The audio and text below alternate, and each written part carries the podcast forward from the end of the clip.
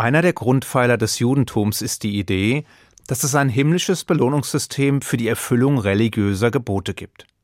Was natürlich auch im umgekehrten Fall funktionieren soll. Vermeintliche Belege finden sich dabei an unterschiedlichen Stellen in der Tora, etwa in Form von Segnungen und Flüchen, die uns die Konsequenzen unseres Wohlverhaltens oder Fehlverhaltens vor Augen führen sollen, oder in Form konkret ausformulierter Konsequenzen, die auf unsere Handlungen folgen sollen. Das prominenteste Beispiel findet sich dabei im zweiten Absatz des Schma Israel Gebets.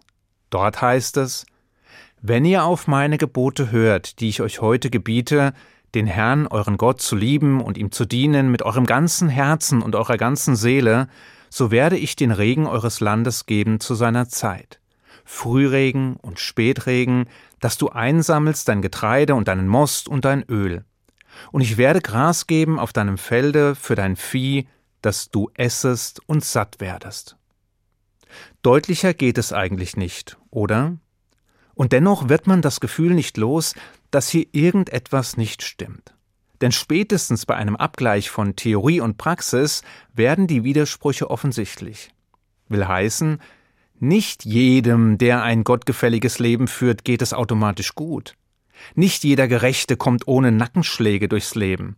Und nicht jeder Fromme wird von Glück, Segen und Wohlergehen begleitet. Umgekehrt gibt es ausreichend Beispiele für areligiöse oder schlechte Menschen, die zumindest vordergründig prächtig durchs Leben kommen. Wie aber passt das zusammen? Wie lassen sich die Verheißungen der hebräischen Bibel mit der Realität in Einklang bringen? Diese Frage ist natürlich nicht neu, vielmehr begleitet sie das Judentum bereits seit seinen Anfängen. Schon Abraham, Moses, Jeremia, Hiob und andere haben nach Antworten gesucht, haben Gottes Gerechtigkeit in Frage gestellt, haben den Ewigen angeklagt und Antworten verlangt. Mit mäßigem Erfolg. Dabei gibt es durchaus eine Reihe von Erklärungen, die sich mal en Detail und mal in groben Pinselstrichen mit dem Problem auseinandersetzen. So weisen unsere Rabbiner etwa darauf hin, dass sich die Verheißungen im Schma Israel Gebet ebenso wie an anderen Stellen gar nicht an den Einzelnen richten, sondern an das Volk Israel. Sie sind also in aller Regel gar nicht im Singular formuliert, sondern im Plural. Sie formulieren Konsequenzen für die Gemeinschaft und nicht für den Einzelnen, für das Kollektiv und nicht für das Individuum. Und mehr noch, Sie gelten für das Volk Israel im Land Israel. Sie sind die religiöse Blaupause für eine kollektive jüdische Existenz im Heiligen Land. Wobei Rabbiner Emanuel Reckman es noch weiter fasst und schreibt, ein Volk kann nicht lange bestehen, wenn es nicht auf den Grundsätzen der Gerechtigkeit, der Barmherzigkeit und den übrigen Idealen, die die Torah vorschreibt, gegründet ist. Denn es besteht ein kausaler Zusammenhang zwischen einer rechtschaffenen Gesellschaft und ihrer Langlebigkeit. Schön und gut. Damit wäre zumindest ein Problem gelöst. Gleichzeitig ist es jedoch Common Sense, dass die Erfüllung der Gebote auch für den Einzelnen eine irgendwie geartete Belohnung verspricht. Schließlich wird etwa in zwei Musterbeispielen ein langes Leben versprochen. Doch auch hier ist es komplizierter, als es auf den ersten Blick scheint. Denn schon Rabbi Akiva, einer der jüdischen Superstars des ersten Jahrhunderts, erklärte, dass sich die versprochene Belohnung gar nicht auf ein langes Leben in dieser Welt bezieht, sondern in der nächsten. Also auf das Leben nach dem Tod, mit all den Unschärfen, die damit einhergehen.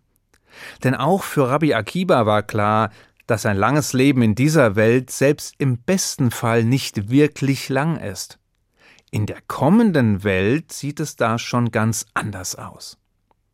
Diese Antwort, die viele Anhänger hat, steht im Einklang mit den Grundüberzeugungen des Judentums. Denn wenn wir es mit einem wahrhaft gerechten Gott zu tun haben und gleichzeitig erleben, wie in dieser Welt Gerechte leiden und Ungerechte prosperieren, dann kann der Ausgleich nur in der kommenden Welt erfolgen. Diese Logik ist, um es mit einem Wort unserer früheren Bundeskanzlerin auszudrücken, alternativlos. Denn notabene schafft ein gerechter Gott ultimative und vollkommene Gerechtigkeit. aber eben erst dann und nicht schon jetzt. Aufgeschoben ist schließlich nicht aufgehoben. Nicht ohne Grund heißt es dann auch im Talmud, es gibt keine Belohnung für die Erfüllung eines religiösen Gebots in dieser Welt.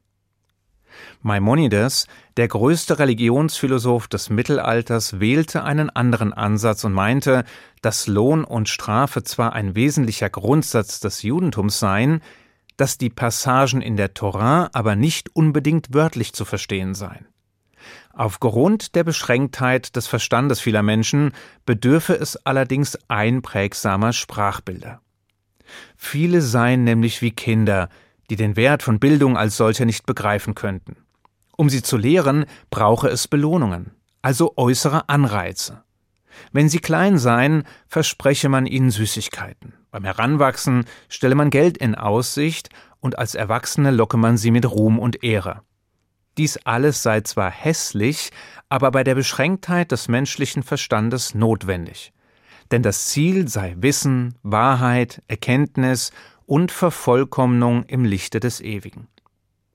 So klar und plastisch die Sprache der Bibel also sein mag, so unklar und wenig greifbar bleibt die Wirkungsweise in der grauen Realität.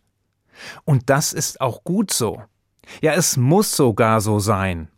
Oder um es mit Rabbiner Reckman zu sagen, wenn jemand von uns Gott wäre, könnte er oder sie nicht anders handeln als Gott, der das Bild so verwirren muss, dass niemand einen Zusammenhang zwischen dem Gutsein und einer irdisch sichtbaren Belohnung erkennen kann.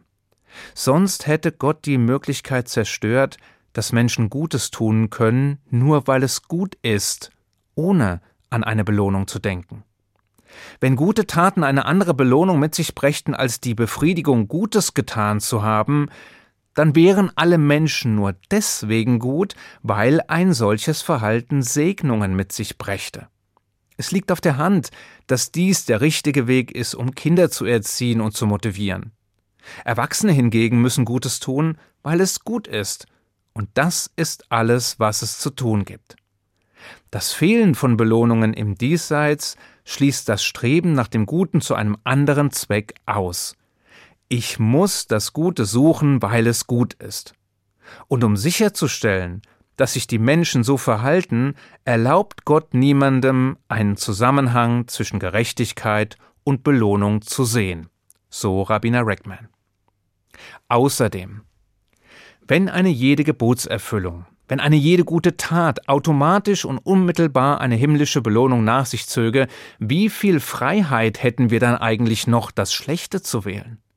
Oder anders gesagt, wer würde schon Schlechtes tun, wenn die Strafe auf den Fuß folgen würde? Wenn automatische Heimsuchungen einem das Leben vermiesen würden?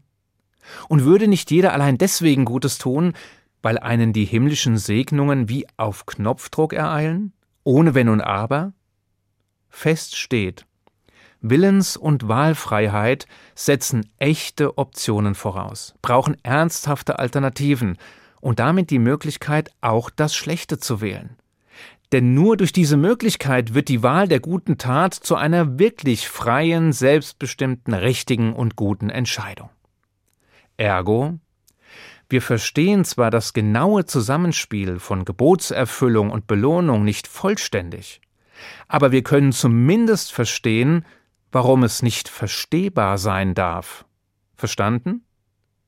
Ich wünsche Ihnen einen guten Schabbat. Shabbat Shalom.